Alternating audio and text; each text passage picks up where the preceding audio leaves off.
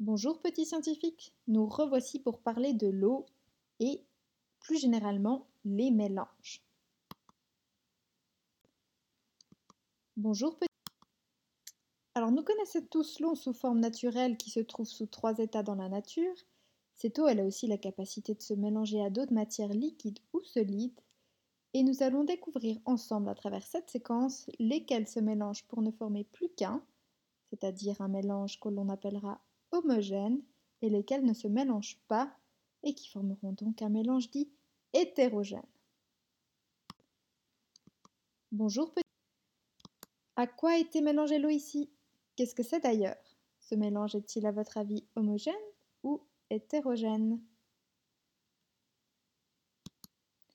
Eh oui, elle a été mélangée à de la terre, c'est une gouille. Une gouille d'eau.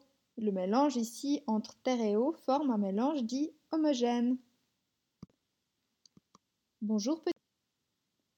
Et ici, à quoi a été mélangée l'eau? Qu'est-ce que c'est d'ailleurs? Ce mélange, à votre avis, est-il homogène ou hétérogène?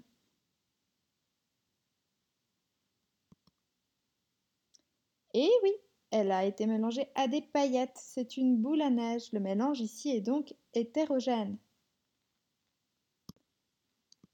Bonjour petit. Hétérogène et homogène exactement. Eh bien en fait il existe deux types de mélanges. Tout d'abord à gauche nous avons le mélange dit homogène. Il est donc le contraire d'un mélange hétérogène. C'est un mélange dont on ne peut distinguer les différents constituants à l'œil nu après agitation. Donc comme on l'a vu précédemment, la gouille d'eau qui avait été mélangée à de la terre formait un mélange brunâtre où on ne voyait pas la terre en tant que solide ni l'eau transparente en tant que liquide, mais on ne voyait qu'une eau terreuse. Alors que le mélange hétérogène, c'est en fait lorsque l'on voit au moins deux de ces constituants qui sont visibles à l'œil nu, même après une agitation. Donc comme on a vu dans la boule à neige, ben, chaque fois qu'on retourne cette boule à neige, eh bien nous avons quand même l'eau qui reste bien distincte avec les paillettes que l'on peut remarquer de manière très aisée.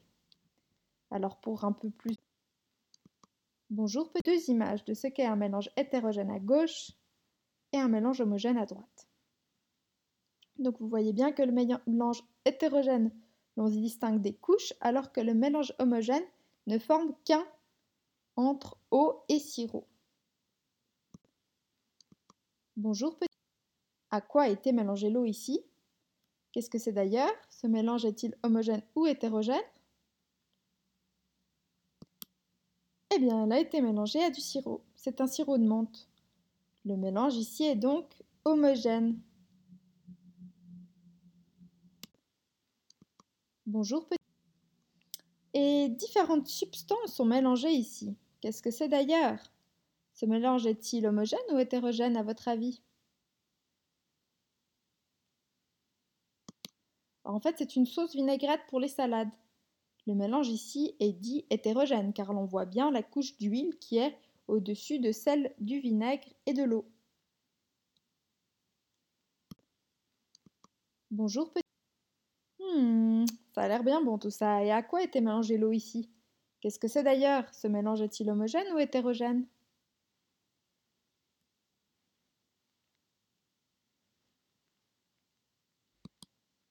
Eh bien, elle a été mélangée à du cacao.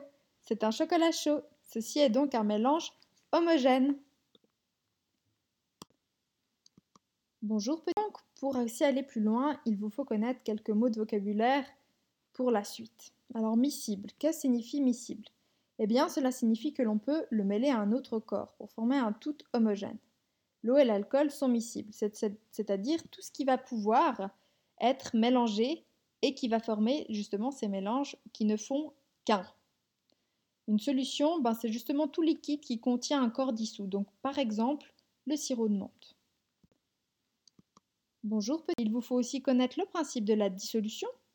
C'est un processus de décomposition et de transformation d'une substance appelée soluté, comme le sel par exemple, dans un solvant, l'eau par exemple, afin de produire une solution claire, comme pour le sel ou le sucre dissous dans l'eau. Donc là, par exemple, nous voyons bien que l'on peut observer une dissolution sur l'image avec le sel qui est mélangé à l'eau. Bonjour petit. L'on vient de parler de solvant et de soluté, du coup, pour aller un peu plus loin, voici une petite définition et une représentation, une illustration qui pourra vous aider à mieux comprendre. Alors, le solvant, c'est un liquide qui possède la propriété de dissoudre certaines substances, par exemple l'eau. On a aussi vu qu'il y avait l'alcool plutôt, euh, quand on a dit qui était miscible. Et le soluté, eh bien c'est la substance qui est contenue à l'état dissous dans une solution, par exemple le sel. Alors là, vous voyez, il y a l'encadré solvant qui vous indique l'eau et le soluté qui vous indique le sel. Bonjour, sais que j'ai trouvé toutes ces images. Euh, je vous souhaite une toute bonne suite dans ces expériences et merci d'avoir regardé ce premier PowerPoint.